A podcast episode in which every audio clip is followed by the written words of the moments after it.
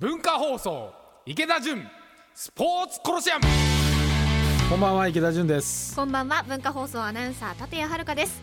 池田純スポーツコロシアム。今週から未来文化ビレッジ浜松町イノベーションカルチャーカフェの中にお引っ越しということで火曜日の放送になりました。ね、はい。なんか僕あの大竹誠さんのゴールデンラジオみたいな長いやつやりたいんですけどね、このね番組の中ではちょっとキュッとしてはい、引き続き。キュッとしっかり喋ってくださいってことですね。はいそうですね、えースポコロをお聞きいただいていたリスナーの皆さんえさらに朝ワイドニュースマスターズ東京で池田さんは2年間ニュースマスターいわゆるコメンテーターを務めていらしたので、まあ、ご存知の方も多いと思いますが改めてご紹介します。はい。で2011年12月横浜 d n a ベイスターズ初代社長に就任24億円あった球団の赤字を解消して黒字化し人気チームに変貌させました。今年もベイスターズはクライマックスシリーズ進出を決めましたがチームの強化にも力を注いだ結果社長任期5年の最後の年2016年には球団史上初のクライマックスシリーズ進出を決めました。ベイスターズが堂々と戦う姿を見届け5年の任期を終え社長を退任されました。そして現在は一般社団法人埼玉スポーツコミッション会長としてご活躍中の池田純さんです。今年も横浜 d n a ベイスターズ2位確定ということでおめでとうございます。おめでとうございます。はい素晴らしいことですね。初めてのホームでのクライマックスじゃないですか？そうですね。うん僕まだ一回もやめてから見に行ってないですけど。一回も行ってないんですか？いいやじゃあクライマックスチャンスじゃないですか？いやもう席取れないし呼ばれないしもう行けないですよね。ああそうですか？なんか複雑だし見る気もしないし。そんなこと言わないいやいでください。ろいろ言いたくなるんですよ。例えばねはい。最近僕 SNS とかでいはい。ろんな方からクレーム？クレーム？みたいなのいただくんですけど、はい。ラミちゃんの去就はどうなったんだあーラミレス監督。と、はい、2位ですよ。はい。2位でこの時期はい。もう10月ですよ。はい監督に2位にしてくれた監督ですよ、続投のオファーが出てない。えそうですか。うん。でどうなってんですかって僕言われるんですけど、知らんわと。やっぱり2位になった監督に対して最大の敬意を表しなきゃいけないし、コメントが出たりするんですけど、一切コメントが出ないし取材とかもしてるんだかしてないんだか分かんないですけど、うん。まあ、最近巨人さんも阪神さんもそうだしサッカーもそうなんですけど、はい。情報統制激しいんで意に反する球団とかクラブの意に反することを書いたりすると結構次のネタくれなくなったり、はい。出禁になったりすぐするんですよ。でそうじゃなくて情報統制じゃなくてメディアとは切磋琢磨のいい関係でいやー抜かれちゃったとか情報取られちゃったとかどこでこの情報を仕入れたんだろうっていうのが書かれて盛り上がっていくんですよね。うん。興行なんで一応。うん。けど最近ラミちゃんの監督どうなるんだとか、うん。この時期まだ決まってないのおかしいじゃないかっていう報道も一切出なくって。はい、でも普通に考えたらその2位になった監督続投するのかなって思ってましたけど。いや普通はそうでしょはい。けど、まあ、2020年ハマスタでオリンピックの野球もあるその年に、まあ、横浜に番長戻ってきたとかなんかそういういろんな思惑とかあるのかもしれないですけどそんな筋書き通りにうまくなんかいかないんですよ。うん。でそういうのって逆にファンの期待とか裏切るんですよね。うん。そうじゃなくてやっぱ2位にしてくれた監督に対して、まあ、最大限の敬意を表していかないと、心の中にある人間としてのんなんだこの違和感みたいなのが拭えない初めてのハマスタでの CS2 位なんでやっぱその辺すっきりしてクライマックスシリーズに入っていってほしいなと思うんですけど、こういうこと言うと出禁なんですよ。もう今だからこそそうやってあアドバイスじゃないですか言えるみたいない立場にやいや僕の中ではありえないですもん2位にしてくれたんですよ。はいいろんな苦節いろんな経緯あったかもしれないですよ 起用がどうだとかいろんなことあるけど、結果論としては2位にしてくれたんですよ。やっぱそこに敬意表していかないと、ね、野球人の中で、うん、大丈夫かってなっちゃいますよね。じゃあ今ちょっと微妙な気持ちということですか？いやだから応援はしたいけど僕はまあ勝ち負け云々よりは球団の経営をどうするのっていう人間なので、はい。それがね社長としての役割なんでうん。もともと社長だった人間だこういうこと言いたくなるから行かないんですけど。はいはいはいうんまあありえんのじゃないかってちょっと思いますようんなね。るほどえさあそして DNA ベイスターズ社長の退任後は J リーグスポーツ庁ラグビーのサンウルブズなどさまざまな立場でスポーツビジネスの世界に身を置きながら課題解決のためにストレートに提言して、まあ、今日もストレートですけど 時には物議を醸しながらえ経営改革実践家としてここまで筋を通してこられたということです。時にはじゃないですよいつも僕はあの物事ストレートに言うんで、はい波風立ちまくりですか？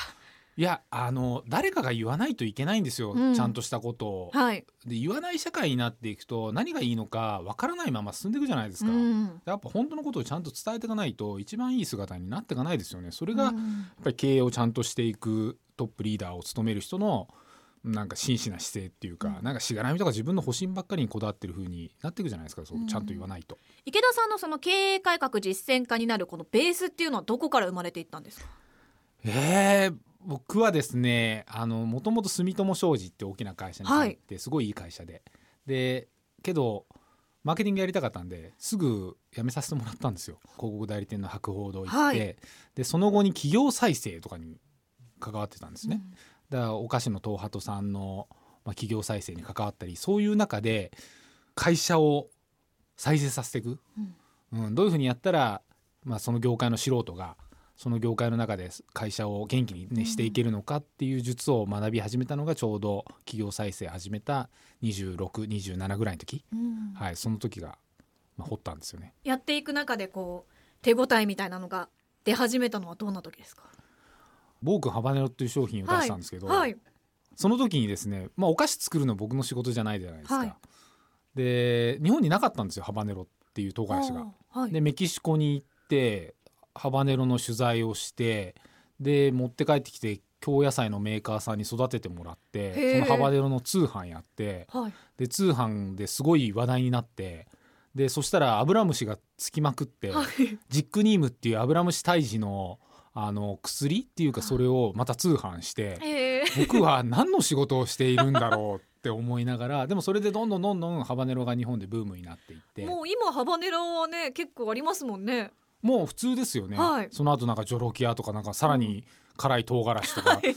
うん、だなんかその世の中楽しませると、うん。いろいろブームになっていくんだなと。でだその会社のドメインっていうか僕は野球の会社の社長もやってましたけど、はい。野球の仕事をやるんだじゃなくって野球をきっかけに世の中楽しませようとするんだって言ってその周りにあるビジネスをいっぱい開発していくと世の中でブームにもなっていくなっていうのを学んだんですよね。はい。えー今回は初回ということでえー横浜 d n a ベイスターズのお話ですとか池田さんの経営改革実践家としてのお話を伺いました。えーここからはポッドキャストをお聞きの皆さんに文化放送池田純スポーツコロシアムお送りしています。これポッドキャスト気をつけなきゃいけないですよね。気をつけなきゃいけない。いやだからもっと喋っていいのかもっとタブーな話とかしていいのかって今、はあのディレクターさんに質問をしたら「はい。うん残るんですよ」って言われて。あラジコのタイムフリーはまあ1週間でしたけどポッドキャストは残っていきますか？らこれ1週間で消した方がいいと思うんですけど。ダメですダメですダメです。でもポッドキャストならではの話も聞きたいと思いますんで。いやでも今だからそれどっちに振ればいいんですか？って聞いたらあ守りに入るか。うん前と同じでお願いしますって言われました。ね、同じぐらいのレベルで言えるところまで言っていただくということで、えー一般社団法人埼玉スポーツコミッション会長の池田純さんですが埼玉スポーツコミッション今月大きなイベントがあるんですよね。はい、僕はあの特に埼玉スポーツコミッションの会長だけやってるわけじゃないんですけど、はい。今月はですねツール・ド・フランスの日本の大会があるんですよ。はい、なんですけどツール・ド・フランスって山とか走ったり何日間も走ったりする旅みたいなもんなんですけど、はい。それのクリテリウムっていうまあ都市型のレースですよね。速いやつ。はい、で初めてツール・ド・フランスっていう名前を冠したあのフランス以外でやる大会なのかな。まあなんですけど今年はもういろいろとこう規定ラインで物事が進んでるんで、はい。僕自身は特にすごい企画に関わったりはしてないんですよ。うん。ただやっぱ来年以降はもっともっとこうね埼玉市の人に見てもらいたいし今自転車ファン10万人来てるんですよ。いや結構来てるんですよね。はい。けど埼玉って130万人人がいて、はい。130万人の埼玉市民に楽しむイベントに僕はしていった方がいいんじゃないかなと思っていて、でそのためにどうすればいいのかなっていうので今年7月の後半にフランスに視察に行ってきて、はい、フランスいいっすねおどんなところいがや僕なんかねあの野球の仕事やってたんで、はい。アメリカばっかり行ってたんですよね。メジャーリーグを見に行ったりとか。でヨーロッパからすごい遠ざかってて、はい、久しぶりにこうヨーロッパ方面に行ったら、はい。やっぱなんつうんだろうなあのハイソなうん。感じ？街並みの感じとか、街並みの感じとかもうなんて言ったって食べ物が美味しい、ですよね。大事ですよ。もうもう食べるだけに行ってもいいんじゃないかっていうぐらい ツール・ド・フランスの視察だったんですけどもう半分グルメ旅行みたいな話になってて。えー。ちなみに何が美味しかったですか？えっとねブイヤベース。ブイヤベース？へえあの最初にパリ入って、はい。パリでツール・ド・フランスの向こうの会長さんとことお食事したりツール・ド・フランス見て、で一般走行っていう市民の人たちがもう何千人もシャンゼリゼ通り全部止めるんですよ奥に凱旋門見えてて。はい。もうすごいんですよそこの光景。そこでみんないわゆるママチャリとかで思い思いに爆走してるんですよ市民が。いえー、何千人いて。ね。やすごいいですよあれ。それをみんな周りでシャンパン飲みながら見て楽しんでいて。わあの凱旋門が奥に見えて全部止まって自転車が走っているっていう。あ。でそこでまず美味しかったのははい。タルタル。タルタル。はい。あータル最近日本生肉ね食べれないじゃないですか、うん。はでフランスはやっぱ肉食文化なんでん。すごい肉食が発達してて、はい。この前ちょうど肉の図鑑とかもフランスの料理の図鑑とかも今買って僕自分で あの料理の勉強してるんですけど いや肉文化すごい発達してるんですよ。そこで食べたタルタルのまあマスタードがちょっとピリッと効いてもう美味しいこと。いや本当に美味しかったんだろうなっていうのが表情から伝わってきますね。そうそれと低温熟成の鴨かも。これも美味しかった。なんか日本だとこうホロホロってなってちょっとパサパサ感が出ちゃうんですけどもうしっとりしてて。へえ鴨肉。鴨肉。あんな美味しい鴨肉の低温熟成はもうなかなか食べれないですよね。なんか何の話してたんだっけみたいになってきましたけど。でその後ですね、はい。そのツール・ド・フランスを見た後にリヨンっていう街、リオン。はい、あの有名なポール・ボキューズがある食の街って言われてるところまですよ、ね。た食だ。ででもそこに行ってですね、はい。あの GL イベンツっていう世界のイベントを手掛けている会社さん、うん。世界で最大のイベントの会社なんですけど、でオリンピックとか今やってるあのラグビーのワールドカップとかのホスピタリティルームとかチケットっていうんですけど、はい。要は会社の接待とかで使うような、うん。そういうこう少しこうパーティーとあのその後スポーツ観戦してくださいみたいなものを、もういろんな世界で手掛けている会社さんに行ってですね偉い人にスポーツイベントの運営とかそこでどういうふうにツール・ド・フランスが受け入れられてて見られてるのかとかをいろんな話聞いてきたんですけど帰りのお土産にポール・ボキューズのすっごい重たい図鑑をプレゼントされて図鑑ですか？迷惑甚だしいんですいよや。いやそんなこと言わないでくださいお土産でせっかくもらったのに。僕パリに入って、はい。でそこから TG ベイっていうあの新幹線で23時間かけてリヨンに行って、その後マルセイユに行くんですよ。はい。でそこからあの国内の低コストのキャリア、はローコストキャリア、はい。だ手荷物もこう預けれる荷物もこう限られてるじゃないですか。はい。そこでポール・ボキューズのもう図鑑ですよ図鑑。結構分厚めいのやすっごいフランス語で書かれて何にも読めない図鑑と さらにあの750のはい。おオリーブオイルもらって。いや羨ましいですけどちょっと大きめですね全体的に。まあ甚だ迷惑ですよね。すいません。僕これからまだ国内旅してから日本帰るんですけど、はいって言ってでその人にはフランスの肉食文化のステーキうん。のお店を連れて行ってもらって、はい。でステーキ食べた後にフォンダンショコラがもうとろっとしてて美味しくってでステーキも肉って日本だとあの松坂牛とか神戸牛ってあるじゃん、それのあのフランスにあるそういう肉があるんですよ。ちょ名前ランス忘れたんですけど。の地元のそういう有名な。有名な。はい。もうね調理の仕方が少しの日本だと塩コショウじゃないですか、でそれで美味しくフィレ食べてください、うんラム食べあランプ食べてくださいとかサーロイン食べてください、はい。それがまたなんかねさすがフランスでなんか少し香草とか振ってあるんですよ。これ何の番組だ？いフランスグルメ番組になっていまそれでその会社さんが何をやってたかっていうと、あのフランスの食のすごい大きなイベントをやってるんですって、フランスで。でそれを知って今埼玉で要はツール・ド・フランスが来てる。うんで僕はですね今ちょうどその新しい埼玉の街をもっとこういう風にしたらいいんじゃないかっていう夢の埼玉のうん。あのアニメの絵を描いてるんですけどはい。そこに勝手に街中に凱旋門の上にエッフェル塔を乗っけた図を描いてるんですよ。はい。でそういうのもできちゃうぐらいせっかくだからなんかフランス文化が来た方がいいじゃないですか。うん確かに。そうそれで今できれば例えばチョコレート博とかわあいいですね。それこそオリーブオイル店とか、それこそまあ一番わかりやすいのだとワインブルゴーニュのワインとかうんボルドーのワインとかをいろいろ持ってきて、そういうのを埼玉でよくうん。フランスの食文化展とかイベントとかやれば、うん。なんか自転車だけじゃなくてフランスだったらねおしゃれなんで立谷さんみたいな女性も来てくれるじゃないですか。いや行きたいですね。うん、だそういうのもできないかなっていうので今リヨンで話してきて、うん。でそっからですね、まあ、そこは本段ショコラだったかな。一番美味しかったのは。はい。ぜひ埼玉に来てもらったら私も食べたいです。は いでその後そこからですねまた2時間半ぐらい移動してマルセイユっていう、はい。地中海の港町うん。に移動していって、そこは何しに行ったかっていうと、あのー日本代表のサッカー選手はい。の酒井選手っうんていうのが、マルセイユっていうフランスの日本でいうと阪神みたいなチーム、うーんうんあのパリ・サンジェルマンっていうネイマールとかすっごいお金かけてうん。カタールマネーかな、はい。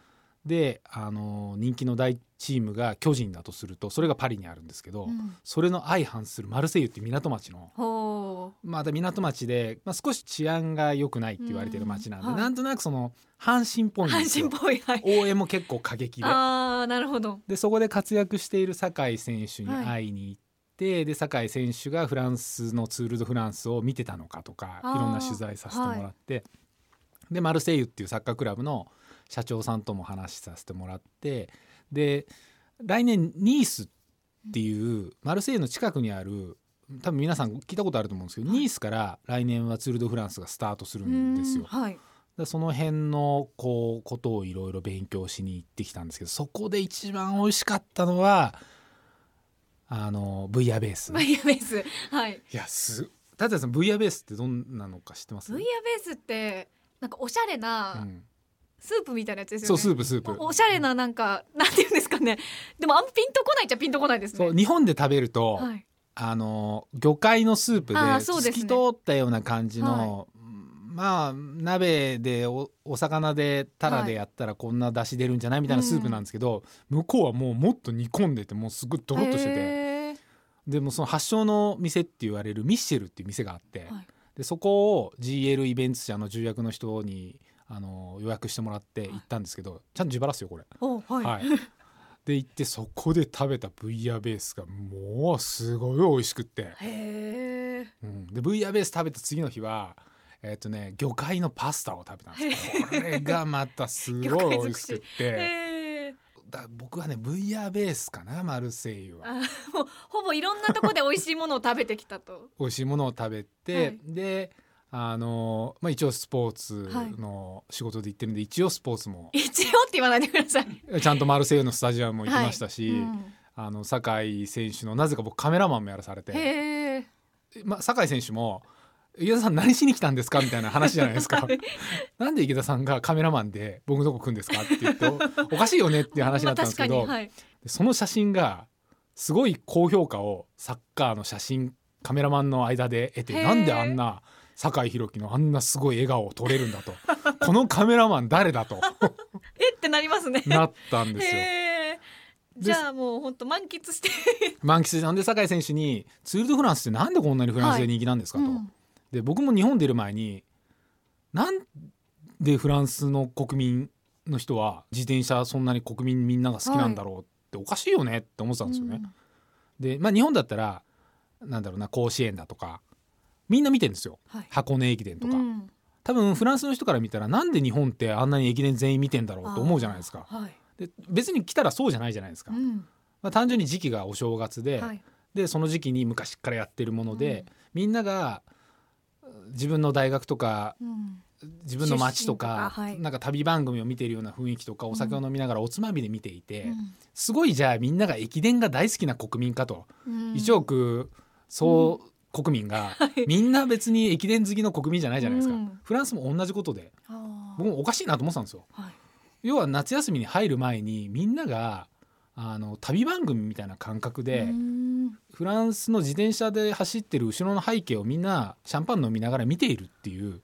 なるほど。で酒井選手に聞いたら「いやみんな家ですごい番組の後ろの景色綺麗だからみんな見てますよ、へえあそういうことなんですね。あそういうことなんだと思って、へえうん、だからこそやっぱ食が大切だからいっぱい食べてきて、食べてきた。いや美味しいですよフランスの食は。いやでもその池田さんの働きによってこう埼玉にフランスの食が今後集まってくるかもしれないってことですもんね。やりたいって言ってるんですけど、うん。今。今年はまず10月の終わりに開催されるんですはいけど、10 10月月27 27日日日曜日。はい、ここは僕はあの今年は中身には関与してないんですけど、今内実の分析を客観的にしていて、うん。来年にもっと良くするためにもうこもっともっとこういうふうにしようってみんなで見直ししようよっていうまず提言をしていて、はい。それがなされていくといい方向向かっていくんじゃないかなうん。って思うんですよね。食べたことのないチョコレートとかいっぱい来てたら、でよく伊勢さんとかでやってるじゃないですかチョコレート発表が、うんあそこのバイヤーさんとかフランス中駆け巡ってチョコレート探してるんですよ。そそういうものをいろんなもんね食べさせれることができれば、うん。ね、自転車見ながら皆さんすみません食べに来てくださいと。はい。自転車はすみませんつまみでいいんですと。うん。いや自転車ファンの人には一生懸命見てもらうんです、はい。こういう発言が起こられるんですけど。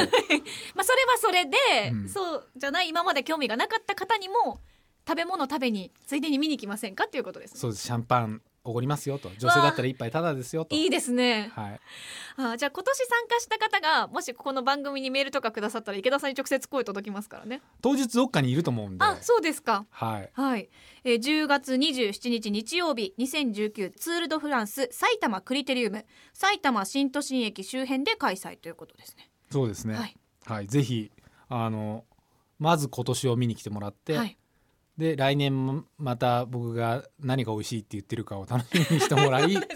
そういうものがもしご提供できるようはない大会になっていくと、女性の方にもいっぱい来ていただけるんじゃないかなと。はい。はい。フォンダンショコラも来てくれるといいなと思います。美味しいですよ。えー今日は2019ツール・ド・フランス埼玉クリテリウムについてお話を伺いました。えー続いてはこちらです。スポーツ夢ぐり機構。アスリートスポーツ選手にとって温泉はコンディションを整えたり疲れを癒したりリハビリしたりする格好の場所ですそこでスポーツ選手にまつわるとっておきの温泉話をご紹介いただきますが今夜は池田さんに教えていただきますまた僕ですね。はい僕の今回おすすめする温泉は、はい知床のカムイワッカの滝。カムイワッカの滝、まだあるのかな？カムイワッカ湯の滝ですかカねムイワッカ湯の滝ですね。はい。昔はこれあの世界遺産に登録される前は普通に行けたんですよ。はい。僕がですね大学生だった頃僕バイク乗ってたんですけど、はい。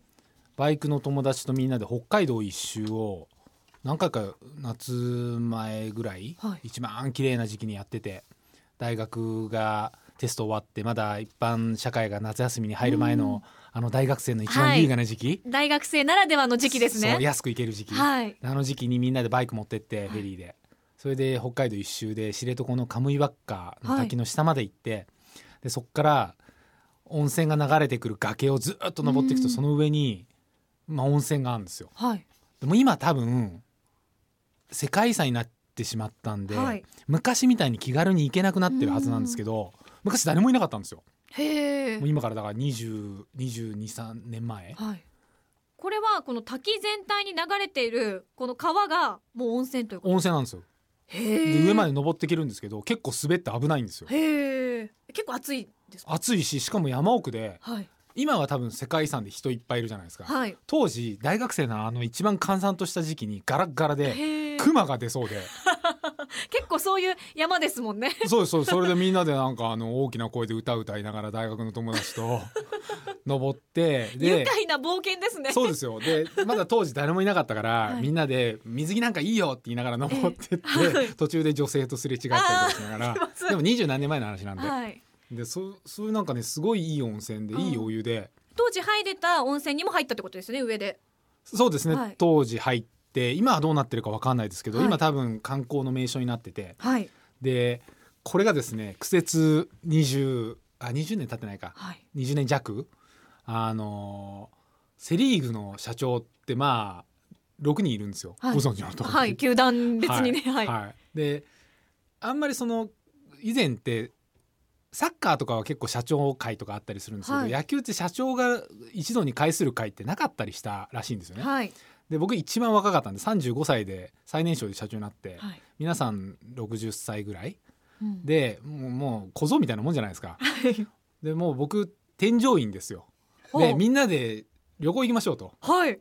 で、えータイ行ったり韓国行ったり台湾行ったりしながら、は僕が辞める年の4回目の1年目はなかったんで2年目からこれ始めて僕がずっと添乗員やってもう全部旅館予約して。へえもう全部ですよ。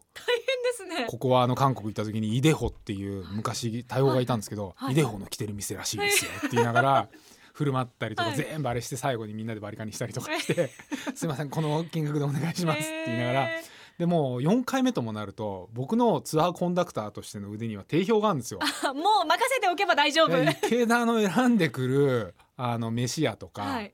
あのお酒とか、はい。旅館とかなかなかいいぞと、はい。間違いないぞと。間違いないぞと。あいつに任しとこうと。はいそれで、まあ、当然あの北海道に行く、ね、皆さんのお仕事もあるので、はい。あの釧路のですね球場にあのちゃんと球場視察も行きながら、はい。昔はベイスターズがここで工業やってたんですと、うん。港町太陽ホエールズの頃にと、はい。でその後知床に行ってですねみんなで遊覧船貸し切って、はい。ヒグマを見に行ってでその時にあここのカムイワッカの湯はい。あ大学の時来たことある。と思あって。思い出したんですね。思い出したんですよ、はい。あそこに温泉があるんですって言われて。え僕昔そういえば行きました。あ今そんな行けないんですよ。みたいなこと言われて。そうですか。はへえいそれでセ・リーグの親睦が 深まっていってですね。あはい。そして今年めでたく2位になれたっていう、じゃああのカムイワッカがあった頃い、やだと思いますよ。だからこそみたいな。はい、あそこで、うん、そうか池田も大学時代があったのか添乗員としてもなかなかいい仕事してるし球団社長としてもちょっとぐらいねあの仕事を残しといてやろう。3年後ぐらいに2位にしてやろうっていう。もう僕いないんですけどみたいな。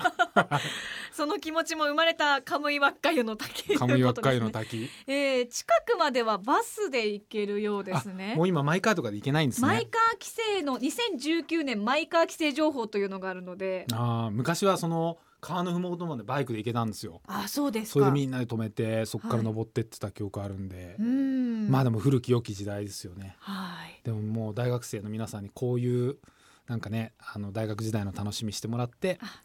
でベイスターズと野球も応援していただいて はい。でみんなでヒグマを見に行って、はい何年後かに あの滝にまた行ってみたいなそうですね。思い出作りをしてほしいですね。はい。はい、えー今日は北海道知床のカムイワッカ湯の滝をご紹介しました。お引っ越し後1回目の放送がもうエンディングですこれどっちの評価をすればいいんだかわかんないですけどポッドキャストむちゃくちゃ喋ってむちゃくちゃになりますね。そうですね。結構リラックスした感じがあの生放送の時よりいろいろ喋りそうだなと思いました。なんか抹殺される度が上がりそうで怖いですけどね。どういう反応が来るかも楽しみにしましょう、うんなんか聞いてほしいやら聞いてほしくないやらうん。残してほしくないですねまずね。でも残りますので、まあ、気をつけながら、はいえ来週からあのゲストをお迎えしますので、はい。えー来週のゲスト池田さんご紹介お願いします。あ世界チャンプの井上尚弥とはい。モンスターですよね、はい。モンスターと八重樫明さんとかがいる大橋ボクシングジムの会長の大橋秀之さん。もはい、うめちゃくちゃ楽しいんですよこの人。あそうですか。はい。もう僕のボクシングの先生みたいな方なんで。あへえ、はい。あじゃあいろんなお話が聞けるの楽しみですね。一応僕もともとボクシングもやってたんですよ。あなんかあのぜね前はい。ポッと聞きましたけど、詳しくは聞いてないのでそんなお話も。30代ぐらいに試合出たりもしてたし世界戦ほとんど見てるんで、おおじゃあ来週もぜひ楽しみになさってください、文化放送での放送は10月8日火曜日です。お楽しみに、えー、ここまでのお相手は池田純と。文化放送アナウンサー立谷遥でした。ではラジオで火曜日の夜にお会いしましょう